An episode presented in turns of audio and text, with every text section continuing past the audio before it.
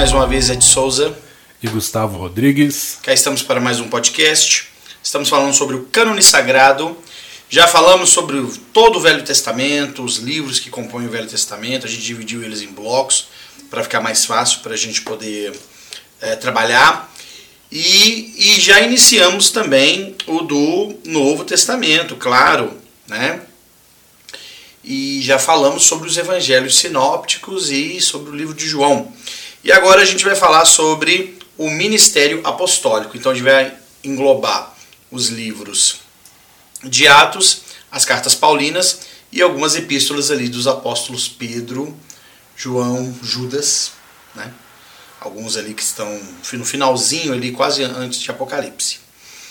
É, é interessante a gente notar que a maior parte do que a gente conhece como Novo Testamento, de fato, está uh, ali nesse bloco de é, Atos dos Apóstolos e Cartas Paulinas, basicamente. Aliás, o, o, posso dizer até com certa segurança que as Cartas Paulinas é, constituem o maior volume de escritos do Novo Testamento. Né? Isso aí, com bastante segurança, dá para dizer isso. E essa é uma evidência clara, né? isso salta aos olhos.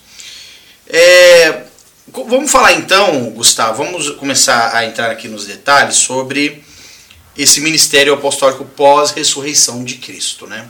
Porque os evangelhos sinópticos e o livro de João, do que, que eles tratam? Eles tratam ali do ministério mortal do Salvador, seu nascimento, né? sua vida, ministério, sua morte e sua ressurreição. Né? O livro de João até fala bastante sobre como foi depois da ressurreição, alguns encontros que, que o Salvador teve ali com, com seus discípulos, dentre eles os apóstolos, com certeza. E após a ascensão ao céu, a gente sabe que Pedro, Tiago e João receberam as chaves do reino lá no Monte da Transfiguração, né, Mateus 18. Né. E aí foi deixado com eles o governo da igreja, conduzir os negócios da igreja. Quando Cristo estabelece a igreja dele ali no Novo Testamento, a igreja dele tem uma proporção interessante, mas ainda ela não é aquela igreja que vai se tornar uma igreja mundial, como o próprio Paulo falou, né? Que foi a toda criatura, né? E é com o ministério apostólico e sob a, a, a diretriz do Salvador de ir para todo mundo pregar o evangelho que a igreja começa realmente a se expandir. Então, o primeiro ato apostólico interessante que a gente pode notar é o preenchimento de uma vaga no coro dos doze, né? Deixada então pelo Judas Iscariotes, né? O episódio do porquê ficou vaga a posição dele, você já sabe, a gente não precisa ficar relatando.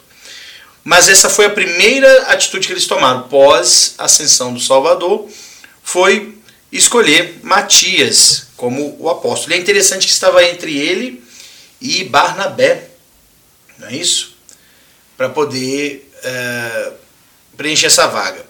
E aí vocês podem se perguntar, mas por que, que era interessante manter essa vaga? Isso é um ponto interessante, porque isso reverbera até os dias de hoje, né? Vagou uma posição no coro dos doze, ela vai ser preenchida tão logo a ocasião o permita.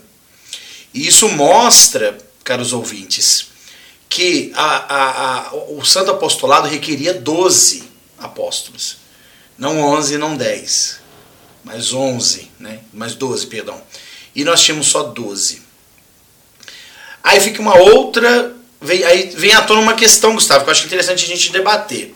Hoje nós temos 15 apóstolos.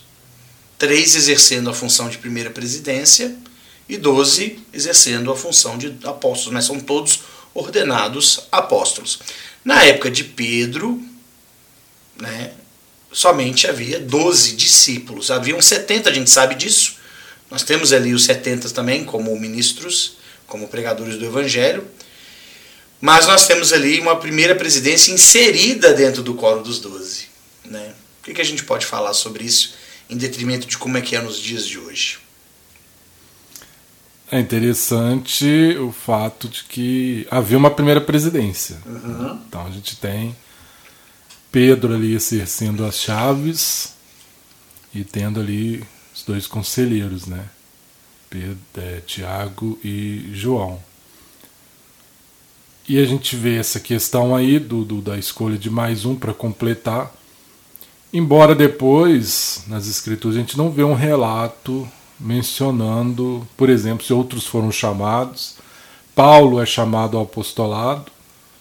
Mas não fala se ele foi. se preencheu a vaga de alguém, né? É, embora eu achei um, um comentário do presidente Joseph Fielding Smith, que ele fala que certamente eles foram. É, Paulo ocupou uma vaga do, do conselho dos dois. Ou seja, uma vaga mesmo, né? Alguém. É, né? não era só um. Embora isso possa acontecer, né? Uhum. Alguém pode ser chamado para o coro dos doze sem necessariamente fazer parte ali daquele coro, né? É, isso aconteceu na restauração da igreja na época de Brigamiano. Ele tinha dois ou três filhos que eram apóstolos, acho que um deles não era do quórum. Tinha o ofício, mas não era. É, e teve membro, né? É, e teve alguns dois ou três, eu não vou, eu, eu tenho isso registrado, mas eu não tenho agora informação de dois ou três, pelo menos dois eu tenho certeza que foram desligados do quórum, perderam, né, o chamado, ou foram excomungados por alguma razão. E depois, e aí o cargo foi preenchido, mas depois eles foram readmitidos. E aí houve a restauração das bênçãos, né? É, alguns voltaram até a posição no coro dos 12, outros não. Eles ficaram apóstolos, mas não voltaram a integrar o coro dos 12. Então, realmente é uma coisa interessante. É, até porque o apóstolo é um ofício do sacerdócio, não é, um é apenas um chamado. Né? É. é. diferente de alguém que é um professor da escola dominical, presidente é, do quórum de elders, ou é alguma coisa assim. Agora, é, a gente tem duas possibilidades. Ou naquela época a primeira presidência realmente era composta por membros do próprio Quórum dos Doze, ou depois só estabeleceu né, uma presidência à parte ali, a gente não tem esse registro na escritura. É. Né? Porque quando, quando, quando é, a igreja é restaurada, Joseph é ordenado o primeiro elder da igreja.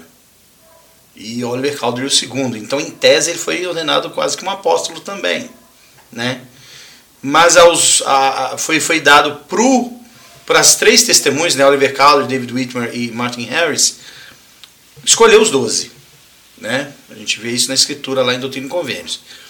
E aí você tem sim um coro de 12 apóstolos, mas você tem Joseph como, como é, o presidente da igreja, e aí você tem Sidney Rigdon, né? E mais um conselheiro, William Richards, se não me engano. Em algum momento ele foi conselheiro de Joseph e uh, Hiram Smith como patriarca. E aí você tem essa, essa, essa distinção dos 12 de uma primeira presidência. Né? Mas não fala que Sidney Rigdon nem que William Richards foram, foram apóstolos. Né? É, a igreja publica um almanac todo ano, Church Almanac. Quem, quem, poucas pessoas aqui no Brasil acho que tem, porque publicado fora do Brasil. Eu tenho mas esse Church Almanac, ele é de mil. Não, ele é de dois mil e alguma coisa. O presidente Hinckley ainda era presidente da igreja. E lá conta realmente todos os membros da primeira presidência, todos os membros do Coro dos Doze, desde a restauração até agora.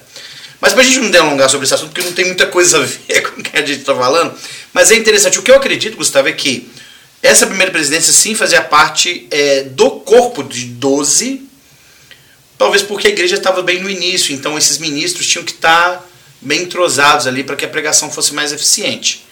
Então acredito que isso não mudaria muita coisa e depois o senhor pode ter estabelecido que fosse diferente. Né? Mas o interessante é que no livro de Mormon né, a gente vê também a consagração ou ordenação né, de 12 discípulos, que ali não é chamado de discípulos, né? Aliás, de apóstolos, ali a palavra apóstolo não aparece. Talvez porque ela vem do grego e faz sentido, né?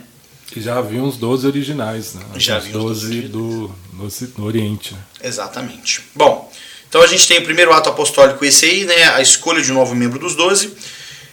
O, o, segundo evento significativo na vida dos apóstolos foi a descida do Espírito Santo, conforme prometido pelo próprio Salvador. Isso acontece no dia de Pentecostes, né? Vários dias após a Páscoa. E isso, isso vem até eles, né? Isso é registrado lá no livro de Atos. E não só os doze recebem, né? Eles não só são os únicos investidos de poder do alto, mas tantos quantos estavam presentes ali na, na, na ocasião. Né? é interessante a gente estar tá estudando a história da igreja, e na época que o tempo de Kirtland foi dedicado, houve um, um que se chama de Pentecoste moderno. Sim. Em que muitos ali experimentaram é, experiências espirituais bem extraordinárias, algumas semelhantes aos dos apóstolos, de falar em línguas, alguns relataram que viram anjos. As pessoas próximas ao templo viram uma coluna de luz que descia do céu até o templo. Então isso ficou conhecido como Pentecoste. E o Senhor havia prometido aos santos que ele né, pretendia investi-los com poder do alto, assim que a casa dele fosse construída. Então, parte desse poder do alto se deu nessa, nessa experiência aí, né? a partir da dedicação, quando houve esse, essa espécie de Pentecoste. E esse Pentecoste ele foi muito importante, porque é a partir dali que os apóstolos começam, tanto que 3 mil já de cara são batizados. E eu acho que é, é ali que realmente eles se tornam apóstolos de Cristo, assim, no sentido de poder mesmo, de testificar com poder, levar a mensagem. E o Salvador disse para eles que era que eles esperassem né, em Jerusalém até esse dia. Uhum. E o Senhor falou mesmo com os elders, né, que ele ia investir com o poder do alto e eles sairiam e pregariam o evangelho. É o mesmo que acontece hoje. Né? Exato. Cada pessoa, né, jovem aí que se é, se dispõe a pregar o evangelho, ele recebe uma investidura de poder no templo. É, e é uma investidura de poder, não é só um ritual simbólico ali. E não é só uma roupa para vestir debaixo da nossa roupa comum, né? É, esse poder é tão importante porque é por meio dele que eles vão conseguir, como o Gustavo falou, pregar o evangelho e testificar da divindade daquele que enviou eles, né? que foi Jesus Cristo, que os comissionou. Né? Então a gente tem esse como segundo evento significativo na vida dos apóstolos. Depois nós temos o martírio de Estevão e sua visão do Senhor. Né? Estevão era, era, um, era um homem que convivia com os doze, ele tinha uma, uma. Ele era considerado uma pessoa muito nobre ali entre eles. Né? Não nobre de riqueza, mas uma pessoa íntegra, né? Fiel ali. Fiel, muito fiel. E ele certamente ele tinha ali uma função eclesiástica é, é, entre né, o corpo da igreja. Porém, ele foi aí como os apóstolos também eram. Né? Os apóstolos foram presos várias vezes em Jerusalém. Né? O Sinédrio prendeu várias vezes eles. Com Estevão não foi diferente. E Estevão foi apedrejado. Né? Então a gente tem o primeiro caso de martírio do Novo Testamento. É, fora o próprio Cristo, claro, né? que é Estevão. E, e é interessante porque nessa visão ele vê o pai e o filho. E essa escritura para nós é, é importante porque mostra a distinção clara entre quem é Deus e quem é Cristo, né? o pai e o filho. Porque o mundo sectário acredita né, que é, são três em um. Né? Uma pessoa que se divide em três capacidades né, ou poderes. E ele não, Estevão vê Jesus à mão direita do Pai. Então, para nós, essa escritura é muito significativa, esse evento é muito significativo. E, claro, né, é, após esse evento, a gente tem então o surgimento desse que vai ser o apóstolo talvez mais destacado no Novo Testamento, que foi Paulo, que outrora chamara-se Saulo de Tarso, Tarso, a região de onde ele veio. E ele era um perseguidor né, dos cristãos. Ele havia estudado com Gamaliel. Naquela época era comum né, as pessoas eruditas terem tutores. Né? E, e, Paulo era um erudito. Paulo falava várias línguas, né? Ele não falava só o aramaico, ele falava grego, ele falava o, o latim. Tanto que ele era cidadão romano, né? Quando ele está em Roma, ele apela para César para isso. E aí a gente também não vai entrar em detalhes sobre o chamado dele, mas ele, ele recebe uma visão de Cristo e ele fica né, cego temporariamente, ele tem que ir atrás de uma pessoa, Ananias, né? Que restaura a visão dele e aí, então, a partir daquele momento, ele passa a fazer parte da igreja e não só isso, ele se torna um apóstolo, né? um apóstolo ordenado. Ele não foi só um discípulo viajante, não, ele foi um apóstolo ordenado. E aí, é, a gente. Né, você quer falar alguma coisa sobre o livro de Atos, especificamente? Tem algumas coisas interessantes do livro de Atos que a gente pode falar, né? Eu é, queria um comentário a respeito dessa conversão de Paulo, que tá, eu acho interessante, porque a gente às vezes pensa em Paulo assim, na época de que ele era Saulo, como um cara mau. Né? Mas o fato é que é, Paulo, né, Saulo. Então ele era um homem, um fariseu, devoto, fiel, ali a tradição judaica, a Torá, né, a palavra, as escrituras, aos mandamentos da lei. E ele acreditava que ele estava fazendo certo. Por isso ele era tão ali, né, ele se tornou um oficial do Sinétrio, com permissão para poder ir atrás ali dos judeus, pegá-los, jogá-los ali no cárcere. Mas ele, acredita que estava, ele acreditava que ele estava fazendo isso porque ele estava fazendo certo inclusive para preservar o que era ali a religião, a lei, né, as tradições que, que eram, na visão dele, corretas, né, que foram deixadas ali desde Moisés. Então, essa fidelidade dele, é, é, ele fazia isso aqui direcionado de uma maneira equivocada. E aí ele tem a visão. E eu sempre pensei assim, nossa, mas Paulo converteu muito rápido, né? E, tem um livro do presidente David. McKay que eu acho muito interessante, que ele chama Os Apóstolos Antigos. E ele comenta né, sobre essa experiência do, de Paulo. E ele fala que é uma coisa interessante, que provavelmente Paulo já vinha pensando nas atitudes dele, né, que provavelmente ele já estava se sentindo constrangido por tudo aquilo que ele fazia contra os cristãos, talvez o testemunho né, de, de Estevão ali no martírio ficou gravado nele. Então eu entendo quando, quando Cristo fala, né, dura coisa é recalcitrar contra os aguilhões, e os aguilhões, um aguilhão era uma lança pontuda que geralmente era usada para cutucar, ferroar ali o, o animal para que ele andasse, né? E se o animal fosse teimoso, ele ficava chutando aquilo ali, ele só né, ia ter uma experiência mais dolorosa, que ele ia se machucando. Então, é, eu acho interessante porque o Espírito Santo provavelmente já estava ali trabalhando com Paulo, falando: olha, isso não está correto. Sua fidelidade está sendo num caminho equivocado. Né?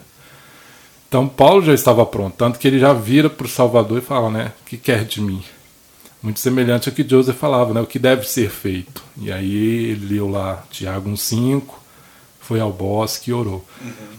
Né? Então nós vamos ser assim como Paulo, estar preparados porque a gente vai receber. Né? E o Senhor já estava ali trabalhando com Paulo, né? aliás, Saulo, né? Uhum. E aí ele se torna e toma esse caminho para nunca mais voltar, né? O caminho de ser realmente um discípulo de Cristo, apóstolo do Senhor. É, e a experiência dele, querer ou não, se assemelha de alma, filho, né? Porque, claro, a gente tem um relato uh, resumido, mas talvez ele tenha sentido as mesmas coisas que a alma, o filho, sentiu. É, as dores do inferno, né? as penas do inferno e tal. E isso incomodou ele de tal forma que ele sim, né? Desejou se converter. E aí a gente teve né, a, o ministério grandioso desse homem que foi Paulo. Tanto é que ele vai, ele, Paulo vai para o deserto da Arábia e ele fica lá um tempo, não sei, não lembro agora se era um ano ou mais, antes de aos apóstolos. Ele não foi lá à toa, ele não foi lá fazer turismo. Né? Ele se preparou. Ele, Tá, não foi uma coisa tão instantânea como a gente pensa assim, né? É papo não. Caiu do cavalo e pum, agora eu sou apóstolo. É, tanto é que é o seguinte, aqui eu tenho uma cronologia das epístolas paulinas e a gente sabe que, que, que o ministério apostólico aconteceu em algum momento depois de 33, o ano 33 da Era Comum, ou depois de Cristo, como o mundo cristão conhece. As primeiras epístolas paulinas que foi aos Tessalonicenses foi entre 50 e 51 da Era Comum. Ou seja, sei lá, mais de 15 anos, né? Quase 20 anos depois da ressurreição de Cristo, depois da ascensão e depois do já do ministério apostólico acontecendo. Numa região como a Palestina, em que você tem territórios não tão grandes para se cobrir, né? Eu acredito que a pregação do evangelho teve uma aceleração interessante, né? E teve uma aceitação interessante. Tanto é que nessa época Roma já se incomodava, né? No ano 50 ali, Roma já se incomodava com essa ascensão dos cristãos, né? Óbvio que lá no ano 70 isso culmina com a destruição da cidade, porém isso já começa ali. E é, a gente vê que o advento do apóstolo Paulo pode ter sido em qualquer momento entre o ano 33 e o ano 50, né? em que ele se torna um apóstolo. A gente não sabe dizer exatamente o período, pelo menos eu não encontrei nenhum registro a respeito disso. Mas já que a gente já está falando sobre as epístolas aos Tessalonicenses, é interessante porque o que Paulo escreve, ele escreve às sete igrejas da Ásia, basicamente. Né? Porque Tessalônia, é, queridos ouvintes, não era uma cidade ali da Palestina. De onde que era essa cidade? É, de Tessalônica, né? É, nós falando de Tessalônica. Ela era uma cidade da Ásia Menor, né? É, que a Ásia Menor não é exatamente, a gente pensa qual hoje, é um continente asiático, mas era uma província romana, né? É, a Ásia Menor, na verdade, ela compreendia Grécia, né? As ilhas gregas ali, aí ia Turquia. descendo a Turquia, aí ia descendo ali até Palestina e Egito, né? Tarso era Turquia, né? Tarso era Turquia. De onde Paulo vem, né? Paulo é, de Tarso. Exatamente. Então vai demorar mais tempo, né? Então Tessalônia era uma região mais, ah, mais longínqua, assim, né? E é, ele queria voltar a Tessalonicenses, mas ele não podia, então ele escreve duas cartas. E aí tem essa figura do Timóteo, né? Eu não sei ao certo se ele era um secretário do Paulo, o que, que ele era, mas ele é um cara que estava ali, né? É, ele foi um líder na igreja, né? Foi. Teófilo, Teófilo, Teófilo acho que foi escriba do Paulo, né? Não foi? Teófilo foi escriba. É, Teófilo é o cara para quem Lucas escreve. É, mas eu acho que ele tem, ele acho que ele, ele, ele e Paulo ele também teve, se conheciam, né? Era só Timóteo é, para quem. É bem provável pelo. É, mas enfim. Porque Teófilo devia ter uma posição assim, uma pessoa renomada, né? Sem dúvida. Timóteo acho que foi um, um, um bispo, né? Tanto que uma das cartas dele ele fala sobre episcopado. Né? Ah, tá. Quem, quem... Ele era um líder eclesiástico ali, não. Entendi, entendi. E jovem, tanto que Paulo fala, né? Um problema que Timóteo tinha que alguns ficavam assim, ah, mas ele é muito jovem. E ele fala: ninguém despreze a tua mocidade, mas seja o exemplo dos fiéis. Ah, é uma, é uma escritura Ele era um líder jovem né, da igreja. Verdade. Bom, depois uh, as próximas cartas paulinas são 1 e 2 Coríntios, Gálatas e Romanos, que acontecem entre 55 e 57 depois de Cristo. Então a, Gal, a Gal, Gal, Gálatas é o que? Galícia? Galácia, né? Galácia, né? Corinto também é uma cidade. Corinto já acho que já é uma, uma cidade grega mesmo, né? Então, é interessante que é, Paulo fazia várias viagens missionárias, né? Tessalonicenses foi a segunda viagem que Paulo fez e, e Coríntios foi já da terceira, né? E, e o tom do que está em Coríntios é um tom mais é, é, é, responder perguntas e corrigir alguns desentendimentos dos santos lá. E Gálatas provavelmente foi escrita a muitas unidades da igreja espalhadas pela Galácia.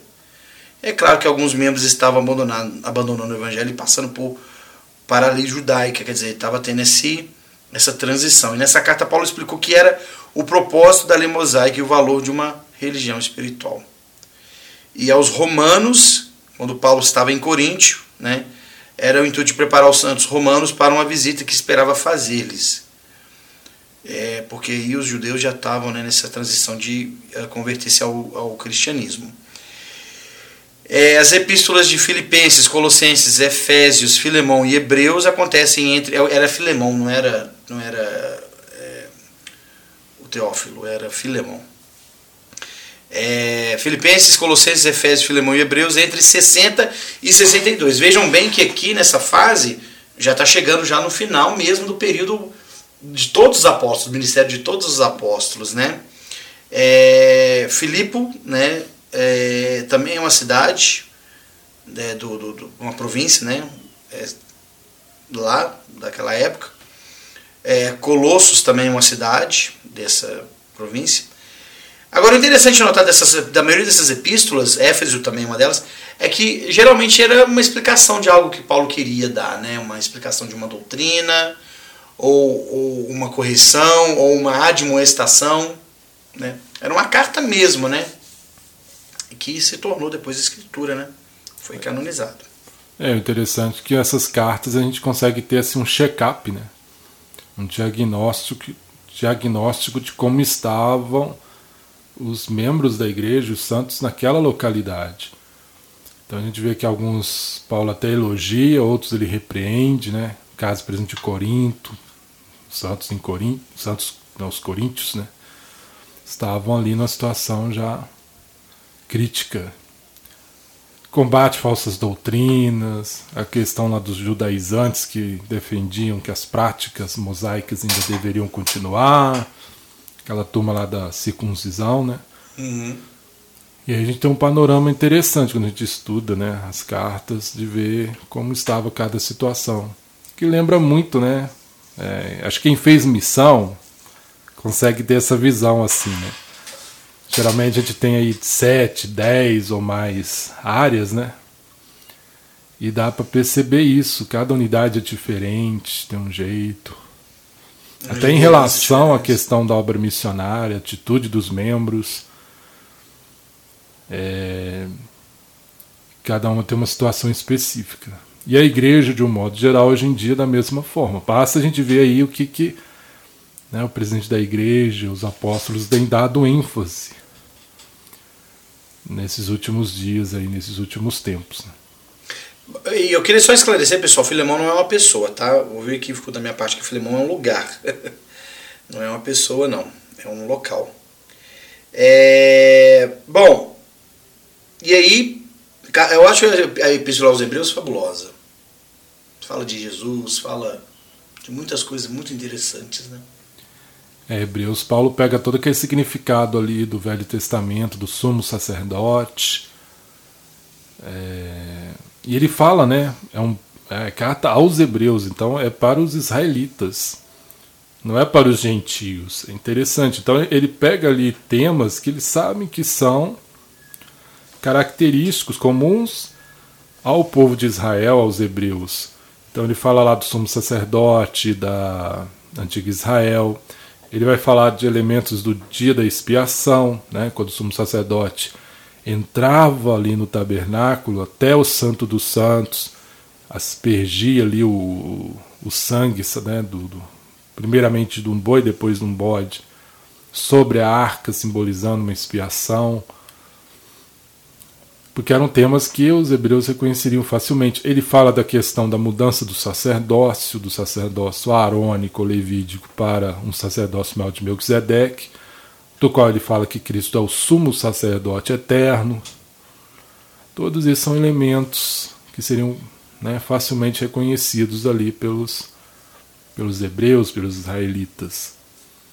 E é muito interessante, né, quando ele fala que Cristo é o sumo sacerdote dos bens futuros que ele fez, né, o sacrifício eterno que, que permanece, né, que é melhor do que os sacrifícios de novilhos, de cordeiros.